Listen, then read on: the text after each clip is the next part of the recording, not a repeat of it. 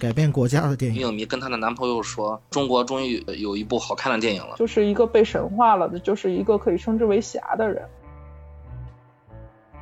今天我们的话题跟最近上映的一部片子有关，它叫《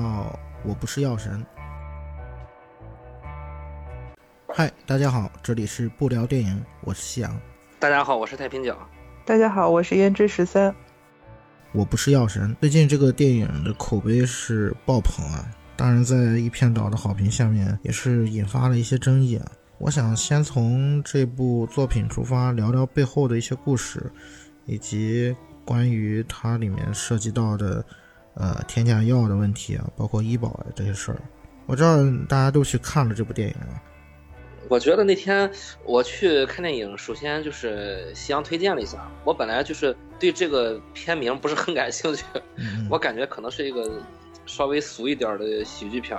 嗯，呃，当时并不知道是陆勇那个案子。因为在之前陆勇案被央视报了之后，当时我跟进了一段时间，我觉得那个题材特别好，拍成一部真实事件改编的剧情片儿。呃，然后夕阳后来跟我说说这个片子很好，但是你没跟我说是陆勇的案子吗？嗯嗯，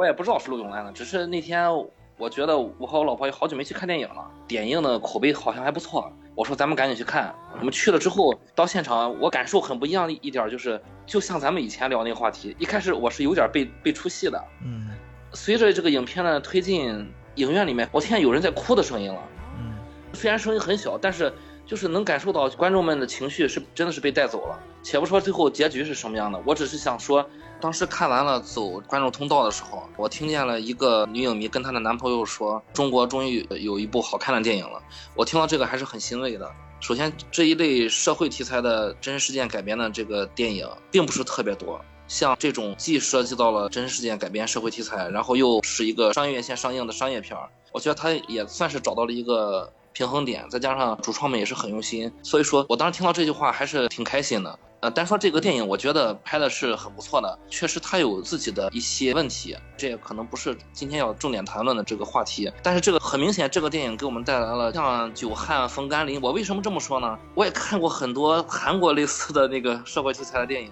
嗯，每次看完了之后，我都想，这种电影韩国这么多，肯定慢慢的会改变韩国的社会，会推动韩国社会的进步。这次看到了这部电影，我觉得这是一个非常好的开端，让更多的编剧和制片人他们意识到拍这种严肃题材是有一个切入口的，是吧？比如说可以在一个喜剧的外衣下，让中国的大众更容易接受，因为中国人喜欢看喜剧。接着刚才 K Y 说，就是说终于有一个喜剧啊，大众比较容易接受。其实我想说，我为什么去看这个片子哈？就是最一开始想看的时候，是本来想带我妈和我弟去看个电影，当时还是点映。搜了一下，看这个徐峥主演的嘛，然后看了一下海报，大概的简介，觉得嗯，应该是一个喜剧片，我觉得应该适合这种就是比较合家欢一点，带老人孩子可以去看这样子的一个状态。但就是时间没赶得及，然后当时就没去成，但是对这个片子有印象了，因为特意还好像在群里问了一下，说是。带家长去看《我不是药神》，还是去看《动物世界》的，就各占一票嘛。当时有人问，这事儿就撂下了。后来那天 K Y 说跟那个陆勇案有关，我挺好奇的，因为我没太留意过这个案件是怎么回事儿。然后既然是根据真实事件改编的，我就 OK，那我去翻一下，查查资料，看看呗。然后看完之后，觉得这个话题是我感兴趣的，关于这种添加药的这个事情，可能也是有一点感同身受的部分。因为事先查了一些资料，对于整个的那个陆勇案的前因后果，呃，这些案情其实是有一定了解了。然后再去看这个片子的时候，开场的时候那种喜剧氛围是很吸引人的，到后面情绪突变的部分，就能听到真的整个影院里面就哭的稀里哗啦的这种，我觉得挺不容易的。终于有一部靠谱的，就是从头到尾每一个从演员演技到。这个故事本身，然后到影片的完成度，到整个后期的宣发，都是一个集体在线的状态，然后让它出来。嗯嗯，刚才大家都说了看这个电影的时候一些感受，大家都知道，其实我们节目本来是不太去评价一部电影的。今天之所以要聊这个，我不是药神呢，其实就跟结底还是我觉得它背后的这个故事，包括它的一些真实事件，我觉得有好多的东西值得我们大家去关注，有好多的问题是特别值得眼下的中国民众去关心，甚至是去思考的一些点。什么？我先大概说一下啊，就是我不是药神，它背后这个真实事件是什么样子？刚才大家也都提到了嘛，陆勇案嘛，所以他这个现实当中的这个主人公就叫陆勇，后面有好多的人给他起了个外号叫药侠。然后这个陆勇他的这个家庭属于相对比较富裕的那种，但是在零二年的时候，他就是被确诊了麦粒细胞白血病，这点跟电影当中徐峥扮演这个男主是不太一样的。大家知道，电影里面这个男主本身并不是一个患者，但是在现实当中，陆勇确实是一个病人。当时这个麦粒白血病他被查出来的时候，他才三十四岁，他就问这个医生能活多久啊？医生就说这个几个月、几年、几十年都有可能，因为是看你的治疗是什么样子。当时来说，除了骨髓移植的话，没有什么特别好的解决办法，就是有一种药。也是片子当中这个瑞士诺华公司生产的一种抗癌的药，片子里面叫格列宁，现实当中这个药名叫格列卫。这个药是当时是市面上治疗这种慢粒白血病最好的药，不仅是可以让你的病情稳定住，而且能让你恢复正常的这种生活状态。这个时候就产生一个问题，这个药的价钱特别特别贵，当然没有片子里面那么贵啊，真实的这个价格应该是两万多，两万三好像是一盒。然后这个药当时是没有医保的，所以也没有办法报销，基本上全是自费的。大家可想而知，一个月两万多一盒的药，谁家有这么大的家底儿也得给吃空了。这个陆勇他查出病来是零二年嘛，到了零四年的时候，他家基本上就没什么钱了，都吃到他肚子里了。然后就在这个时候，他意外的得知了一种印度生产的仿制药，效果呢跟正品差不多，但是价格便宜好多好多。所以他就抱着试试看的心态，就试吃了一段时间，发现呢确实是有效果。当时呢，他就把自己服药的这种经历，就跟周围的一些病友分享，跟电影里面是一样的，也是通过 QQ 群，大家全国的这个患病的患者都一块有联系。所以当时很多人知道这个事儿之后，就跟陆勇就说让他能不能帮忙代购。说到这儿，我普及一个知识啊，就是印度的山寨药品，它为什么可以这么便宜？是因为印度在七零年的时候，它那个专利法就放弃了对药品知识产权的保护，这个事儿导致了印度本国的企业就开始大量生产这种仿制药，因为仿制药跟原来的正版药的在呃剂量包括效果上基本上是一一样的，唯一的区别就是没有高昂的这个专利费。所以陆勇通过这个事儿呢，也是跟很多的病友建立了很深的这种联系。然后就在这个过程当中呢，陆勇就涉嫌贩卖假药就被捕了。但我看的是说，他中间其实是换过一次药的，就是像你刚才说的，在最一开始，陆勇他本身是服用的是正常印度生产的，我们叫。山寨药，但实际上就是印度版的格列卫，它只不过就像你说没有专利，但它的药效、它的成分、它所有的这些配比都是一模一样，拿原版的过来，我就是按照那个原版配方，然后这些东西去生产的。嗯嗯。所以我记得是 n a c o 公司吧，他们是很有名的一个印度一个大的做仿制药的企业，然后他生产的这个当时是最一开始陆勇吃的和向国内输入的一个药。但是后来他被抓的时候，是因为他那个时候跟另外一家完全在印度是药监局查不到，属于一个三无药品的这样的一个内容了，所以他后来输输入国内的这个价格是非常低的，而且其实是不像最一开始的那个所谓正版的仿制药是是有保障的那样一个一个药品，所以我觉得对比影片的话，可能会觉得。这个真实的情况可能要比电影里面要更复杂一些。嗯嗯，这个我们先抛开不谈啊，这个比较有争议啊。就反正他最后是因为所谓的贩卖这个假药就被抓了嘛。被抓了以后，好像是全国有超过一千多个呃慢粒白血病的这个患者，就是吃过他的药的人，写了封联名信，就是说陆勇其实在这个过程当中，他并不是因为。想要谋取暴利而去贩卖药品，真的是想让更多的人能够得到救助，所以他这个行为某种程度上是正当的嘛。这个事儿呢，在社会上也是引起了一些反响跟争议，所以最后的结果是法院判了他无罪。真实故事的这个结局跟电影是不太一样的。电影里面的徐峥演的这个程勇，他最后是坐牢的。对吧？判了五年，坐了三年。啊，对对对，提早放出来。电影里面的结局跟真实的事件是不太一样的。当然，这里面可能也有一些别的方面的一些考虑。但是我觉得，甭管这两个结局有多么不同，中间的这个过程有好多地方是相通的，特别是电影里面批判说国外医药公司卖天价药，然后导致许多癌症病人吃的倾家荡产。其实我们在看电影的时候，也是经常被就是他们挣扎着求生的这种情感，包括他们拼命想要活下去这种东西所打动。但冷静下来去思考啊，这个事儿其实社会上出现两种不同的声音吧。一个是觉得医药公司他去卖这个天价药，这种行为就不符合说我挽救更多的生命，好像是说那有钱的人就可以得救，那穷人的命就不是命吗，这还有另外一种说法，那研究这种药物，其实医药公司投入了巨额的成本，冒着非常大的风险，所以如果不定高价的话，反问一句，就是那谁以后还会愿意去研究新的药物？或者说我没有这样的一个成本的保证的话，我还拿什么去研究新的药物？不知道你们对这个问题是怎么看的？其实我觉得是这样子的，第一个观点让穷人吃不起。我觉得这个观点里面有一个问题在哪儿，就是我们一直被所谓道德灌输是说医者父母心，然后应该是非常无私的去救助和关照病人，作为一个医生这样的一个职业。嗯。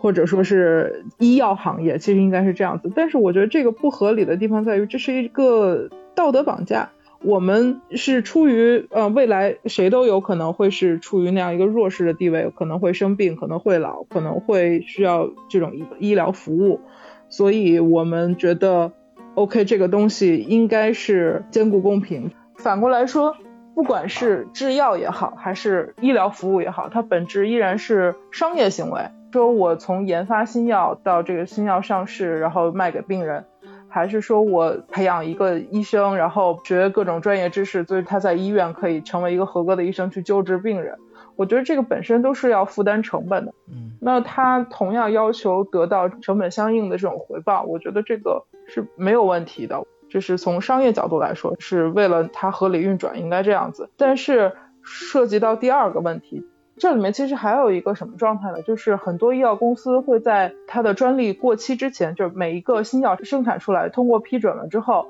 它会有一个独占期的，大概是在五年到二十年之间这样一个独占期。独占期之内，它是只能自己生产，然后别人也不能仿制，它得到所有的利润，它可以自己定价这样一个状态。但是，一旦过了这个独占期之后，其他的企业其实就是可以相应的合理使用这个专利去生产新药，就。造成这种药价的冲击。最一开始阿司匹林或者别的什么药，我们现在接触到的日常的很多药，其实都有这样一个过程。然后这个我觉得是合理的。你独占期里面，因为前期支付的高额成本，你享有这样的利益是合理的。但是药企依然是一个逐利的状态，它是以资本为目的的。那它会出现这种就是微调。我在快到这个独占期结束的时候，我微调我的配方，然后再重新申报一遍。然后再无限延长这个专利独占期，导致这个药就一直居高不不下的这样一个价格。我觉得这个时候其实就是存在一种资本的恶的这种行为了。所以我觉得这事儿得分开来看，对吧？嗯，我是有这么一个观点，就是首先可以肯定，一个公司它自己投入了大量的资金和科研人员去研发一种能救人的一种药。这肯定是天大的好事，于商于理，这肯定是好事。但但是公司的行为肯定是觉得这块是是空白的，不然他也没动力，对吧？但这个这个是合理的，这怎么说这都是合理的。对于病人来说，以前没有这种药，有一个国呃国际的公司他们去研发这种药，这肯定是好消息，对吧？要不然你有钱你也买不到呢，不管你有多少钱。然后呢，当这个药研发出来之后，它被盗版了，这肯定不是好事儿，对吧？每一个行业如果说。被研发出来的东西都被盗版的话，从长远来看，这一定是一个恶性循环。嗯，啊，这可能是短期之内，从这个情理上来说，是吧？对于这帮病人可能是有一个呃好处，比如说呃吃到便宜药了。但是你从整个长远来看，对于一个那大量投入研发的一个药企，这肯定是不是一个好消息。对于其他的药企在投入的时候，他们也会有一种这种想法，对吧？啊，再再回到电影行业本身，你原创拍一部电影，你发现你风险很大的，对吧？然后你想想那些拍第二部、第三部的，然后翻拍的，甚至就是盗版嘛，对吧？对对对，直直接就这些东西来热钱来来的很快。那再回到病人的本身，他们吃不起添加药。其实我记得这个这个陆勇应该他也是个商人，其实他是有钱人，说说白了他也算有点钱了，但是他也吃不起啊。就是说这个药研发出来之后，这个药的价格让老百姓和有有钱人都吃不起，而且你要说有钱的话，你再有钱人他也两万块钱的药和一千块钱的药摆在他面前，他肯定会选择一千块钱的药，对不对？前提是医药效是一样的。啊，对对对，前提是药效是一样的。我刚才说了这么多呢，然后你你会很神奇的发现，当这个陆勇案发生之后，国家把这个药纳入医保了。嗯，那如果没有陆勇这个人，这个事情就不发生了吗？是不是？我觉得这个问题是很有意思了，就是当有了这个案子之后，推动了国家把这个格莱威纳入医保了，然后大家能负担起了，也和电影里面演的一样，再没有人吃这个药，没有人就是去买 盗版药，对吧？我这儿要提一个概念吧，就是虽然列入医保了，但是报销的比例和你使用的这个条件还是很苛刻的，所以我觉得真的没有人使用这个印度仿制药了吗？我觉得还是有很大市场的，只能说是这个片子给了一个相对来说让大家有希望的一个前景或者结局吧，就是说啊，我通过这个事情，国家给的的这种法律的推进和。这种反馈是正向的，是让人觉得 OK，这个事情还是有希望的。对这个事情最后的解决，一定不是陆勇，一定是官方靠这些事情来推动，一步一步去解决的。至少他已经纳入医保，他比之前要进步了。但是就像胭脂说的，后面还有一个很有意思的事情是，纳入医保之后，陆勇本人还在用印度药，我不知道你们知不知道这件事情。我其实我在看电影的时候，我一直很纳闷。我之前关注这个新闻之后，我疏忽这个问题了，我就去查了最近的一些新闻，你知道吗？我看到一条新闻说，陆勇对记者说，呃，这个药现在确实也便宜多了，但是陆勇一直在用这个药。其实也就是像胭脂所说的，纳入医保只是一步吧，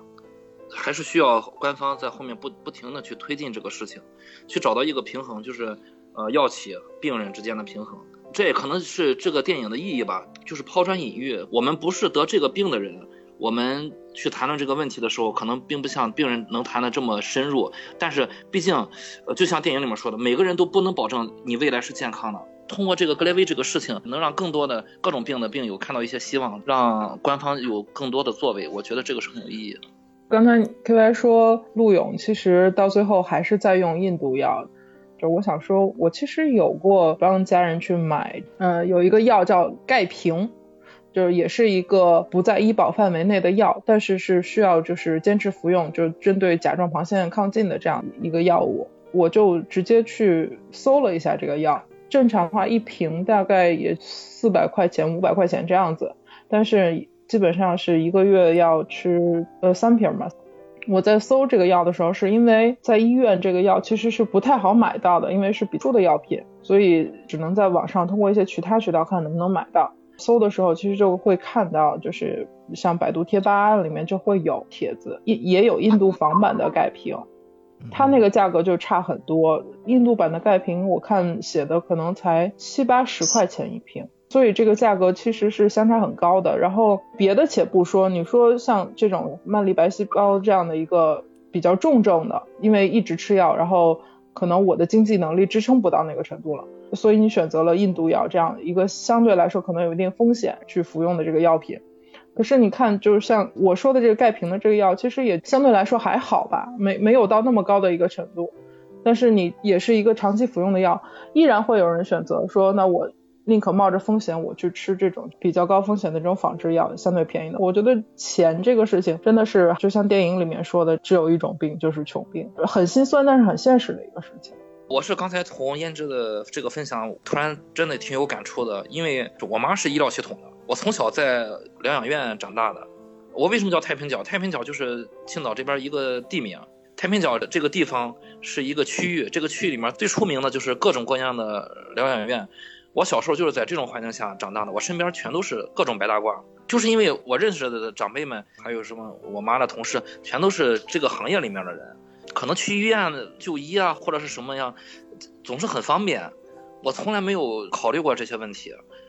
我只是觉得就是反正得了病就吃药，反正也不是很麻烦的事情。呃，刚才就是胭脂跟我分享这个事情，呃，我突然意识到，如果说。那个陆勇的这种案子发生在我们每一个家庭身上，就好像连胭脂都也去查过一些药的价格的时候，你可能就是能深切的体会到你在电影里面看到那些状态，甚至比那些状态还要更激烈一些。那些人拿着救命钱的那些状态，其实真的是和电影里面说的，就是推动这个事情的进步，推动社会的进步，对每个人都是有获利的。你也不知道你到老了会发什么病，对吧？这是很现实的。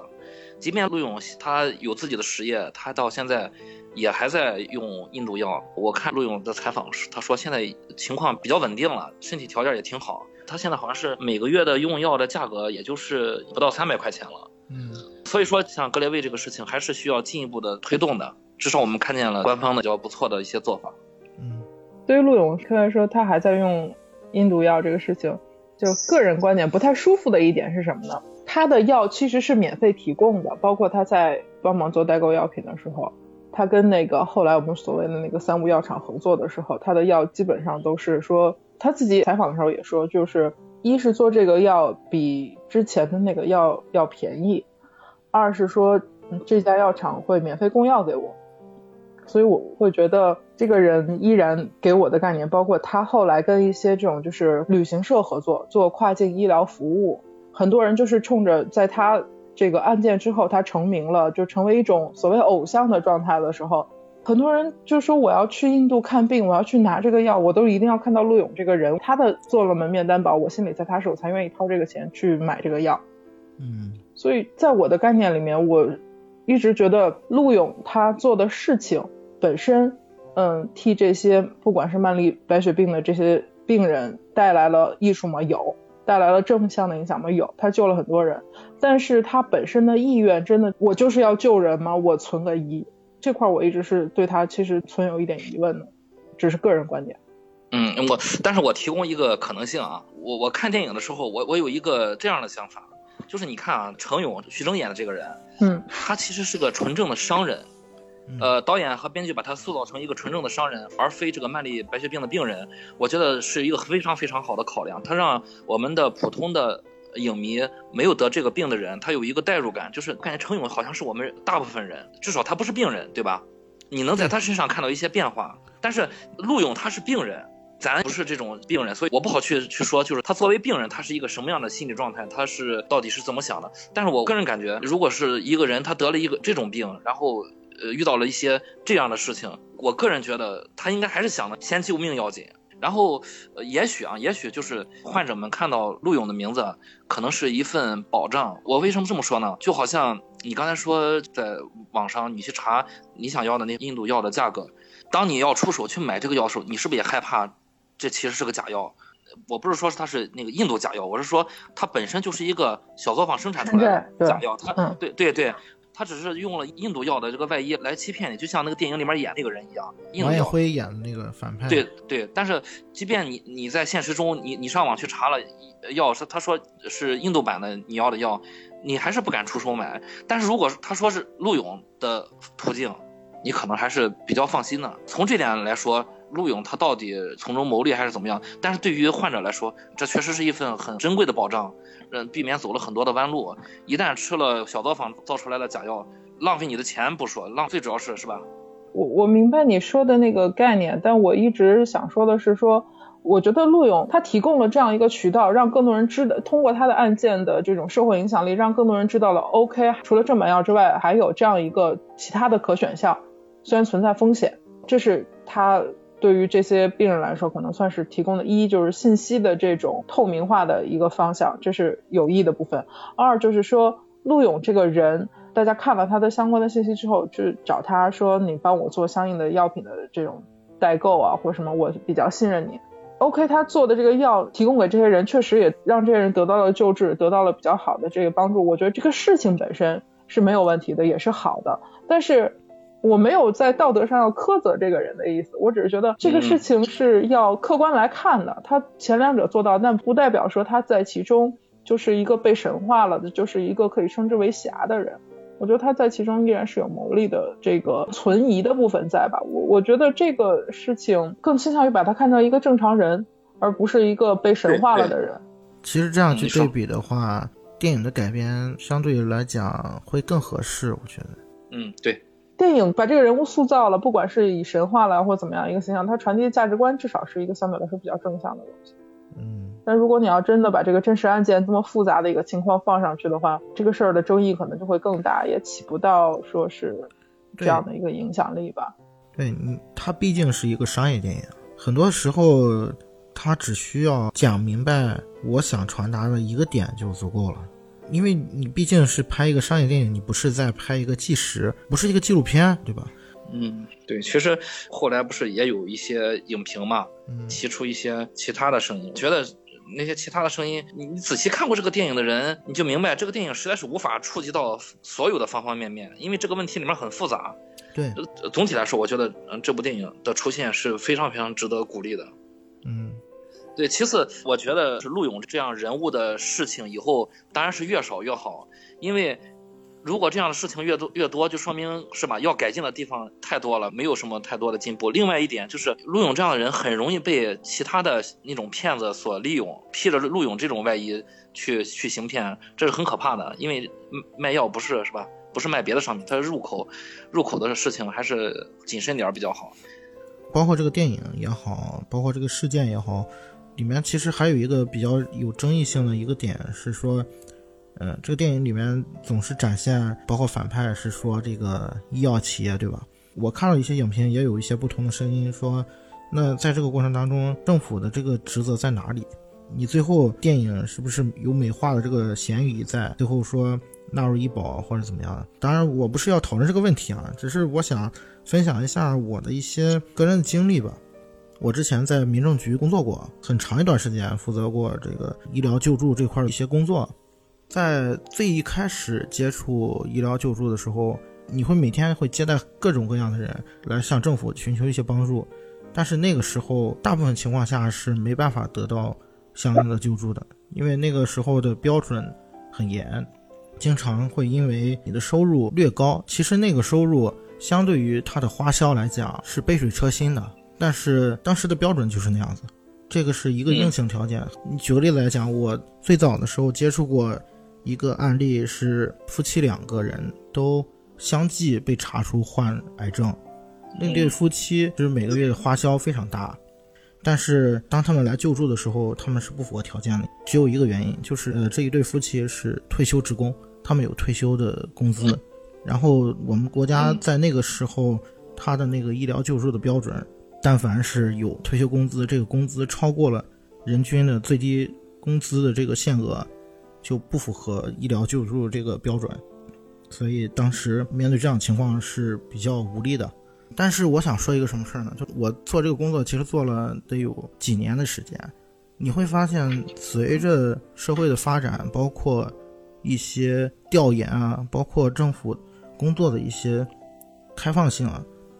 你会发现这个政策在慢慢的变好。举个例子来讲，就是当我最后几年在做这个医疗救助的时候，你发现就之前的那种情况就可以得到救助了，而且是。非常大额的救助，这个政策是一直变得越来越灵活，而且国家也在逐渐的希望能够通过完善社会救助的一个制度，可以帮助到更多的人。当你真的了解这些的时候，你会发现很多事情它是需要时间慢慢的去改进的。但其实我想说，这个情况还会存在一个什么状态，就是。很多时候，把它落实到政策上或者是法规上，它的这种进步、制度上的进步的时候，是有一个时间差的。这个时间差有时候会是这种产生有这么多就是认为这个不作为啊，或者说这种不太和谐的言论的一个原因。这些事情如果是在自己家人身上发生的时候，而没有能够得到救助，OK，你去抗争了各种方式，可能最后这个事情。落实到行行政法规上，你可以成为救助对象的时候，但是你已经不需要了。这个时候就难免会出现这样的情况。针对个体来说，这个是一个很悲伤的事情。但是对于更长远的，对于整个群体性来说的话，它确实是通过这样的就是不断的努力和这种申诉的时候，为后来的同样的人其实是提供了一个比较好的，算是造福后人了这样的一个状态。嗯。所以我觉得这个有怨言或者有不和谐言论也是挺正常的，因为这个事儿一旦在他身上发生的时候，悲剧就是百分之百的，不能因为他后面有更好的结局了。有我们作为旁观者看到的一个更好的，就是向前了、推动了的这样一一个事情，而说呢，你那个百分之百的悲剧其实是是不应该有怨言的。我觉得这个是不 OK 的。人口基数大嘛，对吧？这种事情你按百分比一摊的话，那有这样言论也是很正常的事情。嗯，然后呢，今天我们大家可以再推荐一些跟这个《我不是药神》比较类似的一些电影。你看，我先说几个点啊，就是《我不是药神》这个电影，其实它有几个标签。首先是它是一个真实事件改编的一个电影，然后呢，它是关于一些相对底层的人去跟权贵或者说跟一些呃既得利益者去做抗争的这么一个题材。另外一点是，这个电影其实也算是改变国家的电影吧，我觉得。如果从这么三个点来讲的话，你们看有没有可以想推荐的一些片子？我还是推那个《达拉斯买家俱乐部》吧。嗯嗯，我不想剧透了，只是觉得这一方面这个片子算是真的是拍的比较优秀的一部电影，因为也是改编自这个呃真实事件，然后也与这些疾病有关系。只是给大家简单说一下，就是这个片子有奥斯卡影帝和奥斯卡当年的最佳男配。也就是说，他在一年的奥斯卡里面拿到了最佳男主和最佳男配，演技真的是爆棚，然后那个剧情也非常非常好。然后我感觉啊，就是他像好好莱坞，他也会热衷于拍这种电影，而且拍出来的话也是奥斯卡的大热。嗯，所以说这种片子在美国那边可能它接受度稍微高一点。然后咱们这边目前我我觉得像这次用一个喜剧的外衣。接受度会高一些，但是随着这种题材的国产片越来越多，我觉得未来大众会接受任何的外衣，或者说没有外衣，直接就是真实事件改编的。我觉得这是一个必然的事情，只要就是电影人对我们影迷有有信心就可以。我想到的是印度电影比较多，可能也是因为最近印度电影比较热门吧，包括阿米尔汗被称为印度的良心这样一个概念，那出的一系列的这种。就厕所一个爱情故事的那个，给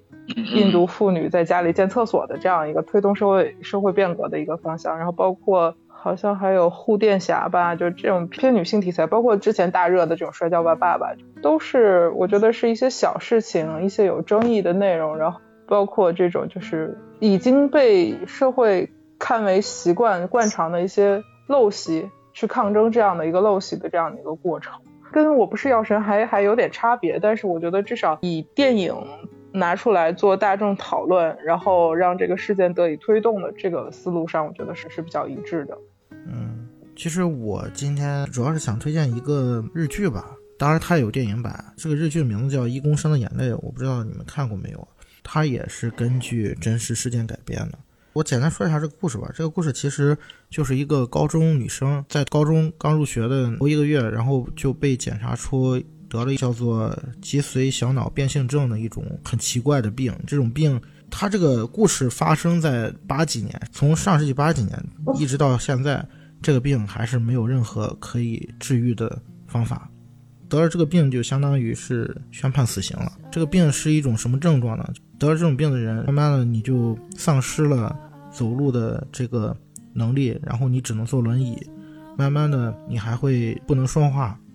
他的这种病跟这个渐冻症比较像，就跟那个霍金的那种病是比较类似的。它是一种渐退性的这种病症，所以你得上这种病以后，你的人生会特别痛苦。你的大脑是很健全的，但是你的身体慢慢的会不受自己的控制，直到你有一天因为呼吸衰竭。或者是其他的一些并发症，然后离开这个世界。《一公升眼泪》里面这个女主，她就是得了这样一种病，而且还是在一个最好的年华。当然，这个片子是很感人的，它里面讲了这个女主人公在知道自己得了这种病以后，是如何去跟自己的这种命运去抗争的，包括她以一种乐观向上的一种心态去面对自己的人生。当你知道你的死期的时候。你还能够保持一种很好的心态吗？我觉得这个《共生眼泪》，我觉得是值得大家去看一看的。电影版也可以看，电影版也不错。还有就是《熔炉》，看的时候会很难受，但是熔炉法案本身也是光州的真实事件改编的，然后推动了整个的这个立法的这样的一个过程。我在想，费城故事啊，就是非常经典啊，就是个体的这一一个律师，然后以他的这样的一个身份，艾滋病，然后一个病人的身份去去抗争相关的权益。那我觉得这个本身也是非常有代表性。先是说那个女性的视角的时候，说我突然想到的是另外一部电影，是那《钢柱》，你们看过吗？石头姐演的那个，那个电影其实它也是真实的事件改编的嘛。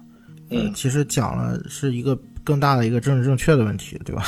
就现在所谓政治正确的问题，但是在那个时候，我觉得，呃，出现那样一部作品还是还是挺可贵的吧。我觉得这些片子都是抗争，然后是很让人激动人心，但是也很沉重，就感觉。我我想推荐一个相对来说也是主题其实是是类似的，嗯，是一个但但偏女权一点的这样一个主题，叫《达格南制造》。嗯，就但它本身是一个非常喜剧的一个故事，这个倒更贴近说我不是药神的，把一些小人物的这种底层人物的一些生活，就这种笑中带泪的部分。呈现出来，我觉得这个片子也是非常值得一看。嗯，强调的是女工跟男性的这种同薪同酬一个公平工资法案的一个概念。对，它里面有一个很有趣的标语，一个段子，他们去举这个标语说我们想要性别平等的那个英文，然后结果最后那个标语没有展开，就变成了我们想要性，这是一个很有名的梗。当时在这里，本身也是一个影片的笑点。是个英国电影吧？应该我记得。对对对，英国电影，嗯，我看，呃，就是《水形物语》的女主演的，嗯，就还是很可爱的，整个故事也很可爱的一个，让人很激动，但是故事本身又是比较比较轻快、比较阳光的一个，没有那么沉重，就感觉今天聊的话题都很沉重。我还想起一个电影，叫我我忘了中文叫什么，英文叫。五十五十就是那个约瑟夫·戈登·莱维特，也是真实故事改改编的。抗癌的我，嗯啊，对，抗癌的我，对对对对，就是男主他得癌症，对，那个我觉得其实更容易让，就是他更偏向喜剧片了。但其实他是一个根据一个小说改编，然后那个小说的作者是他，他写的是一个像自传体的，也是真实改改编的。我觉得那个大家可以看一看，是比较好玩的一部，更轻松的一部。对，其实关于像我不是药神那片子，我想到另外一个电影，就是美国的一个片子，叫《良医妙药》，布兰登·菲舍演的。他本身是一他的孩子生病了，比较罕见的病，后来就去找那个去找这个相关这个病领域的这个专家，然后说我要成立一个基金，然后我来支持你的那个研究，然后你尽快把这个药物拿拿去。就是有这个理论成果，尽量的让它尽快的通过实践，让它可以正常的作为这个药品去发售。就反正中间有一系列的事情，然后